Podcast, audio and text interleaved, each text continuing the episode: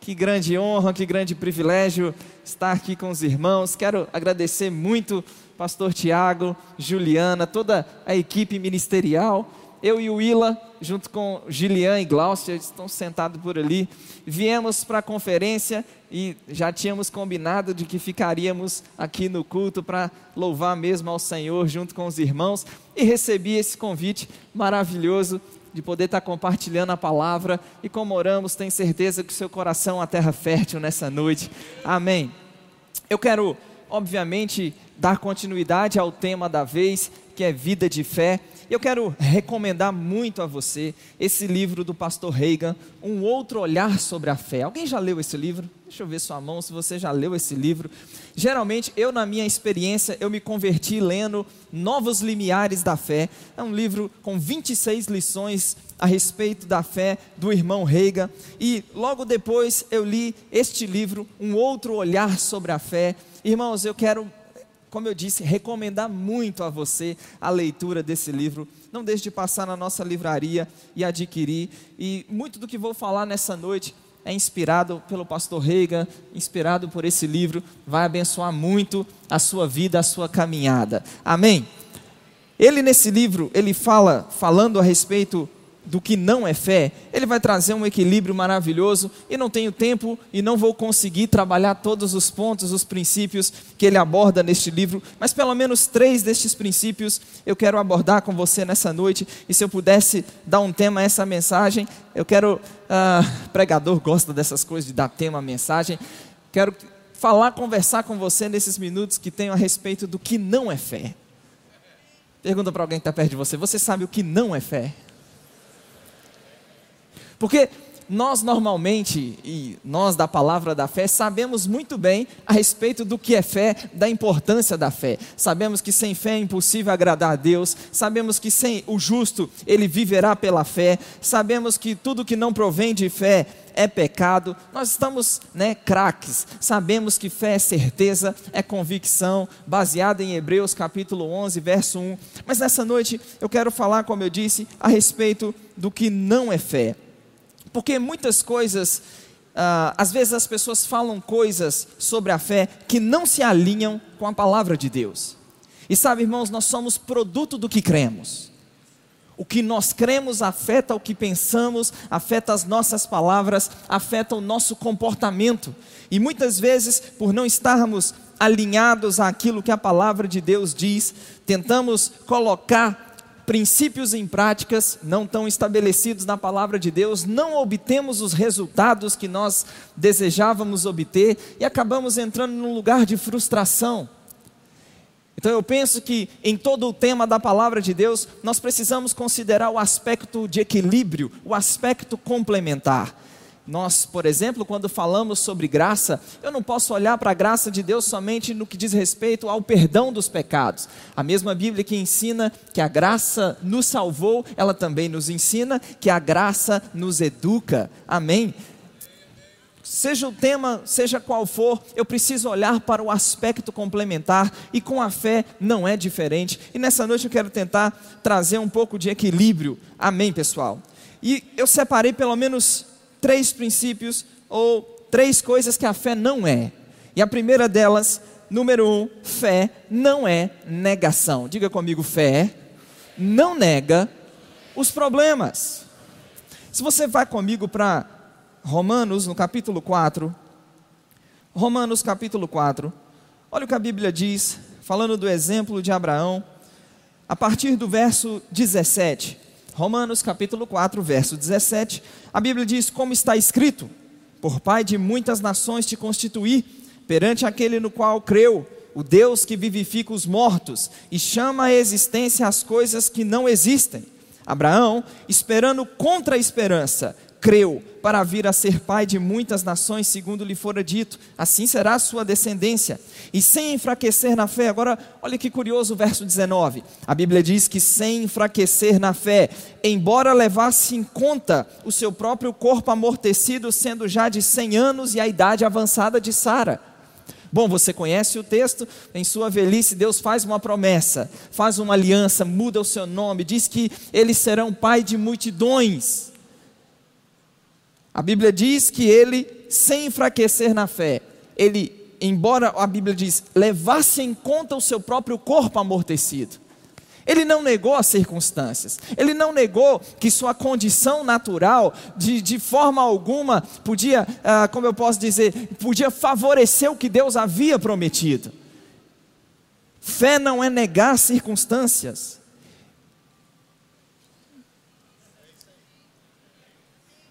Irmãos, a Bíblia sempre nos dá doses de realidade a respeito das circunstâncias. Ela não mente, não há fantasia. E eu não posso simplesmente acreditar que fé é dizer que isso não existe, que isso não está acontecendo. Não, não, não está acontecendo, não está acontecendo. E há uma grande diferença entre considerar circunstâncias com uma atitude incrédula e considerar circunstâncias no sentido de não negar circunstâncias, mas crer na palavra de Deus a despeito delas, crer na palavra de Deus independente delas. Como eu disse, a Bíblia sempre dá doses de realidade a respeito das circunstâncias. O salmista diz no Salmo 34, verso 19: Muitas são as aflições dos justos. A Bíblia não diz, não, como, eu digo, como eu disse, não mente, não fantaseia, dizendo não, não haverá circunstâncias, não, haverá, não haverão ventos contrários, não haverá oposição. Não, a Bíblia não faz isso. Muitas são as aflições do justo. Mas a mesma, a mesma Bíblia que dá doses de realidade a respeito das circunstâncias, também não nos deixa perder a perspectiva de que haverá intervenção de Deus em cada uma delas. Muitas são as aflições dos justos, mas de todas o Senhor nos livra. Não é de algumas, é de todas. A Bíblia diz no Evangelho de João, no capítulo 16, no verso 33, todas estas coisas, Jesus diz: Estas coisas vos tenho dito, para que tenhais paz em mim. No mundo passais por aflições, mas não desanime, pelo contrário, tenha um bom ânimo, eu venci o mundo. Em 1 João capítulo 5, verso 4, a Bíblia diz que todo que é nascido de Deus vence o mundo, e esta é a vitória que vence o mundo, a nossa fé. No texto de Isaías, se você for rápido de endereço, vá lá comigo, abre Isaías capítulo 43, no versículo, nos versículos 1 e 2, Isaías capítulo 43, os versículos 1 e 2, repita comigo: fé, não nega as circunstâncias. Que a fé faz? Crer na palavra de Deus, independente das circunstâncias. Porque, sabe, irmãos, nós, ao crermos na palavra de Deus, estamos agarrados àquilo que Deus diz, irmãos, as circunstâncias elas se dobrarão, elas se curvarão. Amém. Aquilo que Deus liberou aquilo que é a palavra. Isaías 43, versos 1 e 2 diz: Mas agora, assim diz o Senhor que te criou, ó Jacó, e que te formou, ó Israel: Não temas, porque eu te remi, chamei-te pelo, pelo teu nome, tu és meu. Quando passardes pelas águas, eu serei contigo. Quando pelos rios, eles não te submergirão. Quando passardes pelo fogo, não te queimarás, nem a chama arderá em ti. Observa comigo, o texto diz: se passardes pelas águas. Quem está comigo aqui? O texto diz: se passardes pelos fo pelo fogo. Não, o texto diz: quando passardes pelas águas. Quando passardes pelo fogo. Em algum momento na caminhada, você sabe por experiência própria, você teve que lidar com circunstâncias adversas com situações, com problemas, coisas que nós muitas vezes não desejávamos que acontecesse. E como eu disse, a Bíblia dá doses de realidade a respeito das circunstâncias, quando passardes pelas águas, quando passardes pelo fogo. Agora, o que é curioso também é que antes de dizer quando passardes pelas águas, quando passardes pelas águas, quando, quando passardes pelo fogo, antes de dizer isso, a Bíblia diz: o Senhor diz: não temas. Em outras palavras, o que isso significa? A fé começa com a superação do medo. Antes de mudar as circunstâncias do lado de fora, a fé vai mudar e precisa mudar a nossa condição do lado de dentro.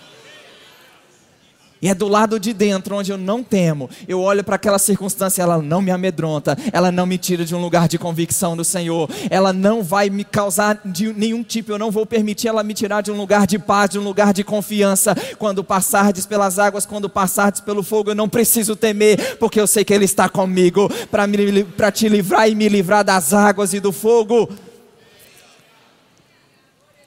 O apóstolo Paulo, falando aos Romanos, no capítulo 8, nos versos 36 e 37, Romanos capítulo 8, os versos 36 e 37, o, amor, o apóstolo Paulo diz: Quem nos separará do amor de Cristo? E aí ele começa com a lista: será tribulação, angústia, perseguição, ou fome, nudez, ou perigo, ou espada. Ele continua no verso 36, como está escrito: Por amor de ti, somos entregues à morte o dia todo Fomos considerados como ovelhas mudas para o matadouro. Em todas estas coisas, porém, nós somos mais do que vencedores. Olha para olha um mais que vencedor que está perto de você nessa noite. Somos mais do que vencedores por meio de Cristo Jesus, por meio daquele que nos amou. E é curioso que se você pegar Desde o momento de conversão do apóstolo Paulo, quando em Damasco os judeus já deliberam entre si sobre como lhe tirariam a vida, ele é tirado de Damasco de um cesto. Se você pegar esse primeiro momento onde ele já começa a pregar Cristo, você se lembra? Converte três dias sem ver nada, Ananias vem, ora por ele, ele já começa ousadamente a pregar Cristo. Se você pegar deste momento é, registrado em Atos capítulo 9, até a sua a segunda epístola a Timóteo, que são as suas últimas palavras antes de ser morto pela espada romana, você teria uma lista das oposições, tribulações, circunstâncias que o apóstolo Paulo enfrentou. Ele foi, como eu disse, perseguido em Damasco, ele foi rejeitado em Jerusalém, ele foi esquecido em Tarso. A Bíblia vai narrar mais de uma década onde ele fica, ele passa em Tarso ele vai ser, depois na primeira viagem missionária, apedrejado em Listra, vai ser preso e açoitado em Filipos, ele vai ser escorraçado de Tessalônica, ele vai ser enxotado de Bereia, ele vai ser chamado de tagarela em Atenas, ele vai ser chamado de impostor em Corinto. Em Éfeso, ele fala em 1 Coríntios 15 que ele enfrentou feras. Em, ele foi preso em Jerusalém foi espancado pelos judeus, foi acusado em Cesareia e em Roma ele chegou preso e algemado. A questão não é se vamos passar ou não. A questão não é se haverá ou não tribulações, oposições, circunstâncias adversas. A questão é qual é a atitude que nós vamos manter em meio a elas. Você não precisa temer, Ele está com você, Ele está com você e da parte dele haverá intervenção, haverá respostas ele vai escrever e você pode vasculhar as epístolas. Você nunca vai ver o apóstolo Paulo rendido, sucumbindo, sucumbindo diante das circunstâncias. Não, pelo contrário, Deus em Cristo, ele escreve em 2 Coríntios: Deus em Cristo sempre nos conduz em triunfo. Ele escreve ainda no capítulo 4: a nossa leve e momentânea tribulação vai produzir um eterno peso de glória acima de toda a comparação. E eu separei algumas, alguns exemplos, eu vou mencionar somente um deles da atitude de homens de Deus, homens que passaram sim por adversidades, oposições, e a atitude que eles mantiveram em meio a elas. E um exemplo me choca muito, está em Atos capítulo 12. Vá lá comigo, livro de Atos, capítulo 12. A partir do verso 1, Atos 12, vamos ler alguns versículos. Quantos acharam Atos 12? Olha o que a Bíblia diz: Por aquele tempo, mandou o rei Herodes prender alguns, das, alguns da igreja para os maltratar, fazendo passar a fio de espada Tiago, irmão de João. Vendo ser isto agradável aos judeus, prosseguiu prendendo também a Pedro. Eram os dias dos pães asmos. Tendo-o feito prender, lançou-o no cárcere, entregando a quatro escoltas de quatro soldados cada uma para o guardarem tensionando apresentá-lo ao povo depois da Páscoa. Pedro, pois, estava guardado no cárcere, mas havia oração incessante a Deus por parte da igreja a favor dele. 6. Quando Herodes estava para apresentá-lo, naquela mesma noite, Pedro estava sem dormir, perturbado, inquieto, preocupado sem saber o que lhe aconteceria. Não, a Bíblia diz que naquela mesma noite, Pedro dormia entre dois soldados. Acorrentado com duas cadeias e sentinelas à porta guardavam o cárcere. Eis, porém, que sobreveio um anjo do Senhor, e uma luz iluminou a prisão. E tocando ele o lado de Pedro, despertou, dizendo: Levanta-te depressa. Então as cadeias caíram-lhe das mãos. Disse o anjo: Cinja-te e calça as sandálias. Ele assim o fez. Disse mais: Põe a capa e segue-me. Hoje aqui em Campina Grande está um tempo bem agradável, né? Ah, Para nós mineiros, por exemplo, nós saímos de Belo Horizonte, estava bem frio, 8, 9 graus, 10 graus, e pode estar fazendo o frio que for, eu não consigo dormir com muita roupa. A Willa, por exemplo, ela dorme com um pijama, que geralmente no frio, ela dorme com aquele pijama, e eu não consigo. Ela fala para eu colocar um moletom para dormir, eu não consigo, né? Aquilo fica né, pegando, me incomodando. E para dormir confortável, eu preciso dormir, eu dormo, durmo com uma bermuda, né, sem camisa, para dormir confortável. Eu olho para um texto desse e Pedro não estava cochilando, não. Pedro estava dormindo confortavelmente. Será que ele estava preocupado com a situação que ele estava passando? O anjo tem que tocar nele. Desperta, Pedro. Calça a sandália. Põe a capa. Vem embora comigo, Pedro. A Bíblia diz, verso 9: Então, saindo, seguia, não sabendo se era real o que se fazia por meio do anjo. Parecia antes uma visão. Depois de terem passado a primeira e a segunda sentinela, chegaram ao portão de ferro que dava para a cidade, o qual se lhe abriu automaticamente, e saindo enveredaram por uma rua e logo adiante o anjo se apartou dele. Então Pedro, caindo em si, ó, só agora, depois de tudo isso que aconteceu, a Bíblia diz que caindo em si disse: Agora sei verdadeiramente que o Senhor enviou seu anjo e me livrou das mãos de Herodes e de toda a expectativa do povo judaico. Ele está passando pressão, circunstância, irmãos. Você pode lançar diante do Senhor, confiar nele, toda ansiedade, toda preocupação e lançar diante dele. A Bíblia diz que uma paz que excede todo o entendimento, vai guardar o seu coração, vai guardar sua mente em Cristo Jesus. Você vai se pegar pensando: se fosse em outro momento, eu estaria descabelado, eu estaria preocupado, eu estaria sem dormir, inquieto, ansioso, mas eu estou tão calmo, eu estou em tanta paz. Irmão, eu quero declarar sobre você que vai ter gente aqui nessa noite que não tem conseguido, porventura, talvez, não tem conseguido dormir por causa de pressão. Quero declarar sobre a sua vida. Você vai colocar a cabeça no travesseiro nessa noite, vai dormir. O sono do justo vai descansar. E essa semana vai ser uma semana de boas notícias, de telefone tocando, de resposta chegando. Tá passando pressão, vai dormir. Estava agora em redenção no início do ano, ensinando a matéria Fundamentos da Fé. Em um determinado momento falei sobre isso, pessoas com dificuldade de dormir, e orei por algumas pessoas naquela noite. E na aula seguinte, se eu não me engano, se era na segunda e a pessoa falou comigo na quarta, ou se era na quarta, ela falou comigo na sexta. Ela chegou para mim e disse: Professor, eu dormi essa noite e eu dormi pesado. Tinha um bom tempo que eu não conseguia dormir, mesmo com remédios, e eu agarrei aquela palavra e eu dormi, descansei. Irmão, descansa no Senhor. Então, número um, fé não nega as circunstâncias. Número dois, fé não é negligência. Talvez vá ficar um pouco mais quieto agora.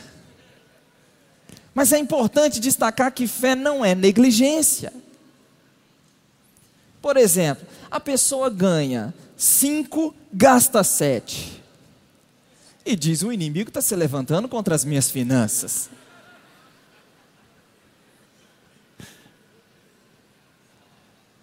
Se eu ganho cinco, eu preciso, obviamente, fazer um planejamento para viver dentro daquilo que ganho. Fé e bom senso caminham juntos. É lógico que se recebe uma palavra de Deus, irmãos, Deus vai financiar aquilo que tem dito, amém. Amém, pessoal. Se tem uma palavra de Deus para algo específico, haverá provisão da parte do Senhor. Mas eu não posso ser negligente em nome da fé. Quantos sabem que Jesus Cristo levou no madeiro nossas dores, enfermidades? Quantos sabem que pelas suas pisaduras nós fomos sarados? A Bíblia destaca e reitera essa, essa verdade. O salmista lá atrás já havia dito, Salmo 103, ele sara todas, verso 3, Ele sara todas as nossas enfermidades. Essa é uma verdade estabelecida na palavra de Deus. Mas, irmãos, quantos também sabem que nós precisamos ser bons mordomos do nosso corpo, da nossa saúde? Eu passei por uma experiência que me fez estar ainda mais atento a isso. Eu estava em Goiatuba, ensinando no interior de Goiás, e recebi um convite do pastor de Ponta Porã, Lodônio. Pastor Lodônio havia me convidado para o final de semana, somente o sábado e o domingo em Ponta Porã. Então eu teria que sair de Goiânia para Ponta Porã, Mato Grosso do Sul. E acabou a aula na sexta-feira, 10 horas. Pegamos, pastor Tiago Garcia, pegamos o carro, fomos para Goiânia. Meu voo era quatro e meia da manhã. Cheguei em Goiânia, saí 10 e meia, cheguei em Goiânia 1 e meia da manhã, peguei um voo 4 e meia, escala em São Paulo, cheguei em Campo Grande, Mato Grosso do Sul, perto ali das 9 horas da manhã. Saímos meio-dia de Campo Grande para Ponta Porã, mais ou menos 5 horas de carro, né Renato? Mais ou menos isso, 4 horas e meia, 5 horas de carro. Cheguei em Ponta Porã, preguei no culto à noite, no sábado, no domingo de manhã, preguei na igreja. Do, do, domingo à tarde, fomos no Paraguai, voltamos, preguei no culto à noite de novo. Na segunda-feira, um professor que estava lá precisou ir no Paraguai, fomos no Paraguai de novo. Pegamos, peguei um carro, tinha um voo sete e meia da noite, peguei um carro, saí de Ponta Porã para Campo Grande, cheguei em Campo Grande, perto já da hora do voo, peguei um voo, escala de novo, cheguei em Belo Horizonte na madrugada de terça-feira, mais ou menos duas e meia, três horas da manhã. Pensa numa maratona. Agora eu imagino, com a saúde debilitada, alguém consegue fazer isso? Porque tão importante quanto crermos que em Cristo somos curados, Ele levou as nossas dores e as nossas enfermidades, é também cuidarmos da nossa saúde. Olha o que o apóstolo Paulo diz a Timóteo. Em 1 Timóteo capítulo 5, verso 23, Paulo diz a Timóteo: Não continues a beber somente água, usa um pouco de vinho por causa do teu estômago e das tuas frequentes enfermidades. Paulo está orientando a Timóteo a um cuidado específico para com a sua saúde. Agora, é curioso que é esse mesmo Paulo que em Atos 19, verso 11, a Bíblia diz que Deus fazia milagres extraordinários por meio de suas mãos. Quem está entendendo isso aqui, gente? O mesmo Paulo que Deus fazia milagres extraordinários por meio de suas mãos, dá conselhos práticos a Timóteo no que diz respeito ao cuidado da sua saúde. Tony Cook disse: É importante crermos que Jesus nos curou na cruz, mas também devemos fazer tudo o que pudermos para sermos bons mordomos do nosso corpo e da nossa saúde. Robert Murray McShane foi um dos pregadores mais poderosos da Escócia. Ele influenciou um grande número de cristãos desde que era muito jovem. Sua propensão em exceder-se no trabalho é refletida em uma afirmação que ele fez pouco antes de sua morte, aos 29 anos de idade. Ele disse: Deus me deu uma mensagem para entregar e um cavalo para montar. Ai de mim, matei o cavalo e não posso mais entregar a mensagem. 1 Timóteo 4, verso 8. 1 Timóteo 4, verso 8. A Bíblia diz: Pois o exercício físico para pouco é proveitoso, a piedade para tudo é proveitosa, porque tem a promessa da vida que agora é e daqui há de ser. Irmãos, eu já vi muitos irmãos pegando esse texto e dizendo: o exercício físico não tem proveito nenhum. Não, não é isso que ele está dizendo. Ele está dizendo que comparado à piedade, ele diz que a piedade para tudo é proveitosa porque tem promessa nessa vida e na que há de ser. Ele não diz que o exercício físico não tem proveito, ele diz que ele tem pouco proveito comparado à piedade. E nós estamos falando de um, de um tempo que não se comia como se come, como se come hoje. Que não se tinha automóveis como, como se tem hoje, que as pessoas caminhavam longas distâncias. E mesmo num contexto como esse, ele está dizendo: o exercício físico, ele tem proveito sim. Quem está entendendo? Eu li uma reportagem de uma revista chamada Super Interessante e tem aquele mito de que dá 10 mil passos por dia, isso era uma estratégia de marketing. E aí eu fui ler, fiquei curioso com. Vi lá a reportagem, falei, fiquei curioso, fui ler. E nessa reportagem mostra que um estudo feito em 2019 mostrou que mulheres que davam 4.400 passos por dia apresentavam menores taxas de mortalidade em comparação com aquelas que davam menos de 3 mil passos. Um outro estudo da Universidade do Texas mostrou que andar menos de 5 mil passos por dia diminui a capacidade do corpo de metabolizar gordura no dia seguinte, o que aumenta as chances de desenvolver doenças cardiovasculares e diabetes. A Organização Mundial da Saúde recomenda pelo menos 150 minutos de atividade moderada por semana ou 75 minutos de atividade intensa. Pergunta respeitosamente para a pessoa que está perto de você: existe alguma mudança que você precisa fazer para promover sua saúde? Respeitosamente. Amém? Quem está comigo nessa noite? Fé não é negligência. E eu estou dando somente um exemplo, poderia levar para outras áreas. Então vamos lá: fé não nega as circunstâncias. Fé não é negligência. E terceiro e último, para caminhar, para encerrar com você, fé não é um princípio espiritual que funciona de forma isolada. Fé trabalha e opera com outros princípios na palavra.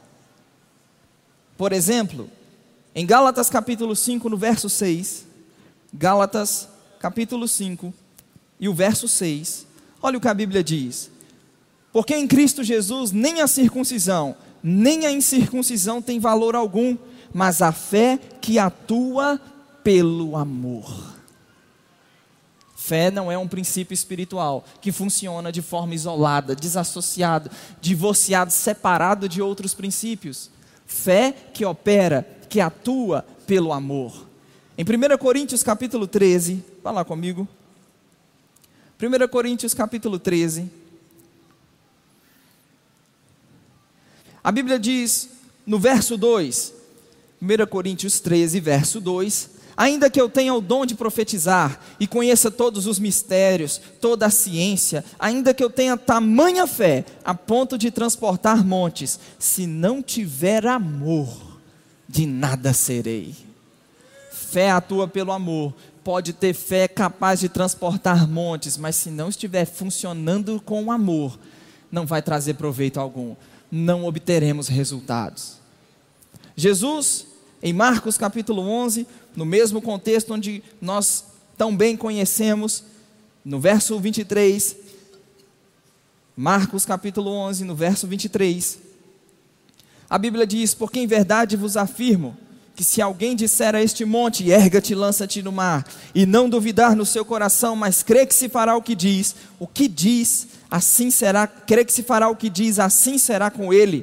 Por isso vos digo tudo quanto em oração pedirdes, crede que recebestes, será assim convosco. E, quando estiverdes orando, se tendes alguma coisa contra alguém, perdoai, para que o vosso Pai Celeste vos perdoe as vossas ofensas no mesmo contexto que ele, que ele fala de fé capaz de transportar e de mover montes, irmãos, ele fala de perdão.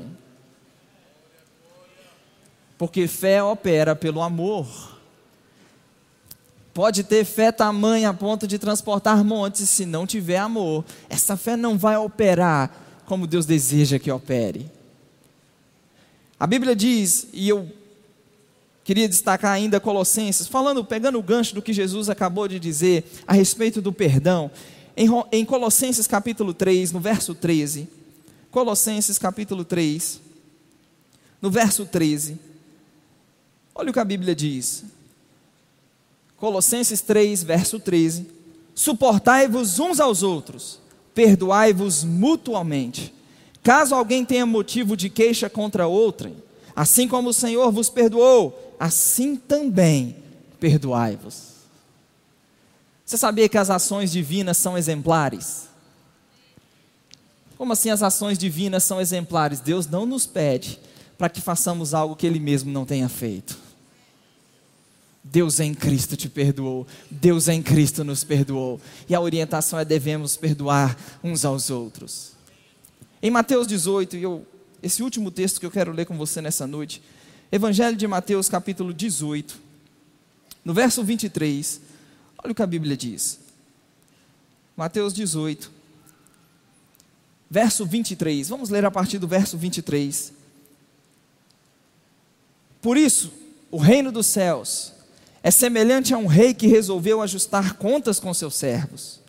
E passando a fazê-lo, trouxeram-lhe um que devia, um que lhe devia 10 mil talentos. Se você for calcular, tentar chegar aqui na definição do que esse valor representa, é exorbitante, altíssimo. Não tendo ele, porém, com que pagar, ordenou o Senhor que fosse vendido ele, a mulher, os filhos e tudo quanto possuía, e que a dívida fosse paga. Isso você pode ler lá em Levítico no capítulo 25, porque quando alguém entrava numa condição, nessa condição, se ele não tivesse como pagar a dívida, ele, sua família, todos eles se tornavam escravos. Isso está em Levítico capítulo 25. Então o texto diz: Então o servo, prostrando-se reverente, rogou: Sê paciente comigo e tudo te pagarei. E o senhor daquele servo, compadecendo-se, mandou embora e lhe perdoou a dívida. Irmãos, pensa que bênção. Você tem uma dívida impagável. E essa dívida é perdoada. Você não precisa pagar ela mais. O texto continua dizendo, verso 28. Saindo, porém, aquele servo, encontrou um dos seus conservos que lhe devia cem denários. E agarrando, o sufocava, dizendo: Paga-me o que me deves. Então o seu conservo, caindo-lhe aos pés, lhe implorava: Sê paciente comigo e te pagarei.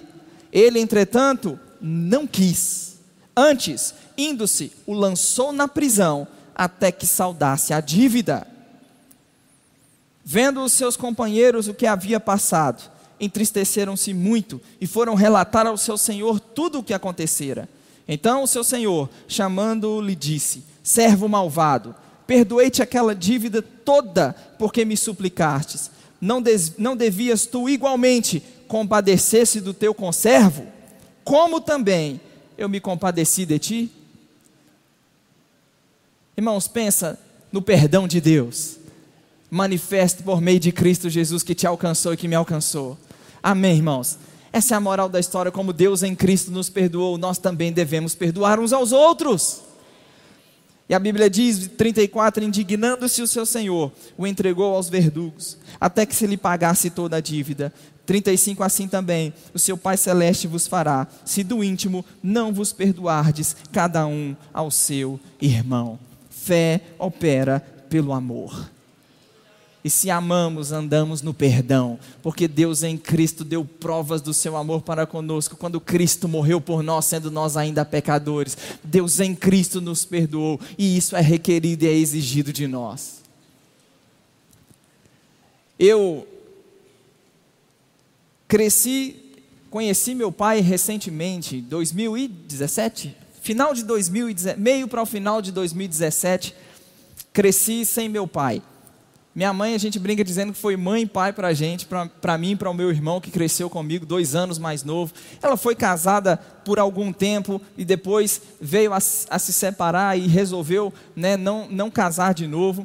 E ah, na, antes de eu me convertir, em 2005, e os católicos têm aquela coisa né, de padrinho, de madrinha, né, de, de batizado. E eu tinha lá atrás essa mulher que a Cláudia, que era minha madrinha, e a família dela morava bem de frente à família do meu pai, a casa da minha avó, do meu avô, e tínhamos uma amizade, um relacionamento muito bom com essa, com essa, essa que era a minha madrinha Cláudia. E um dia a irmã dela, Renata, foi, minha mãe tem uma loja de roupa em Belo Horizonte, foi na loja dela, e ela disse, olha, conversando, conversa daqui, conversa de lá, ela foi contou e comentou que ah, meus dois irmãos, na verdade um irmão e uma irmã por parte de pai, eles tinham Facebook.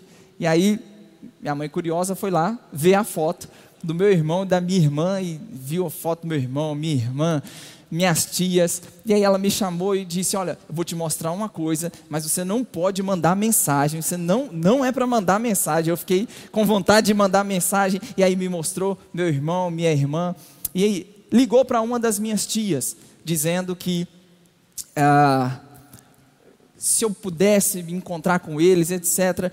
E graças a Deus deu certo. Eu fui lá, encontrei com uma essa minha tia disse você ele vai ser muito bem recebido no nosso meio vai ser muito bem aceito eu lembro que lá atrás quando eu me formei no meu primeiro seminário minha mãe tinha enviado aqueles cartões convite com uma carta né? A pessoa o neto que vocês não aceitaram que você não quis hoje ele tá tá tá tá, tá isso aquilo aquilo outro nunca houve resposta. E nessa nesse a partir desse encontro então houve essa aproximação. E eu lembro que era o aniversário de uma das minhas tias, eu e a Willa, nós chegamos lá a primeira vez para encontrar. Pensa, você nunca viu sua família, seus primos, suas tias, nunca nem, nunca nem tinha visto. Eu tinha visto meus irmãos, que eles não moram em Belo Horizonte, eles moram no sul de Minas, na cidade chamada Pouso Alegre. E eu cheguei lá e minha avó me deu um abraço e disse: Eu nunca esqueci de você. E eu fui muito bem recebido por eles. Eu disse para ela, vó, eu disse para ela assim, vó, eu não quero saber do que passou. O que eu quero é recuperar o tempo perdido conheci meus primos, minhas tias, e ele, eles são um povo muito festeiro. É aniversário do cachorro, eles se reúnem para fazer festa, churrasco, é uma festa só. E meu pai não mora em Belo Horizonte, como eu disse, mora no sul de Minas. Eu fui conhecê-lo, ele veio a Belo Horizonte, conheci ele, ele tentou né, se explicar. Eu disse: Eu não quero saber do que aconteceu, eu não quero saber das razões, do, do porquê, de, de, de, de tudo o que aconteceu. Eu quero é recuperar o tempo tempo perdido. Eu quero a partir de hoje nós vamos recomeçar e vamos recomeçar, né? Fui conhecer meu irmão, meu irmão aceitou, eles não sabiam a respeito de mim. E eu conheci meu irmão, uma personalidade muito parecida com a minha. Meu irmão aceitou de boa, aquela coisa maravilhosa. A gente tem um contato muito bom. Fui conhecer minha irmã. Ela não ficou muito feliz. E eu lembro que no dia que eu fui conhecê-la, sentado na mesa, ela, o marido dela, e ela disse para mim assim: Tiago, por que você fez o que fez? Eu, no seu lugar, eu nunca teria feito o que você fez. Vir atrás de todo mundo, procurar todo mundo, aceitar. Ele nunca quis saber, falando do nosso pai, ele nunca quis saber de você, nunca te procurou, por que você fez o que fez? Brava. Eu olhei para ela e disse: Bárbara, o problema da amargura, do rancor, da falta de perdão, é que você tomou o veneno e está esperando que eu morra.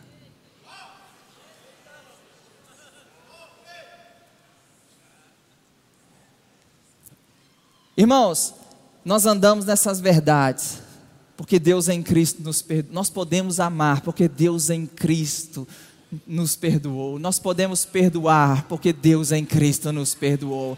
O amor dele foi derramado em nosso coração.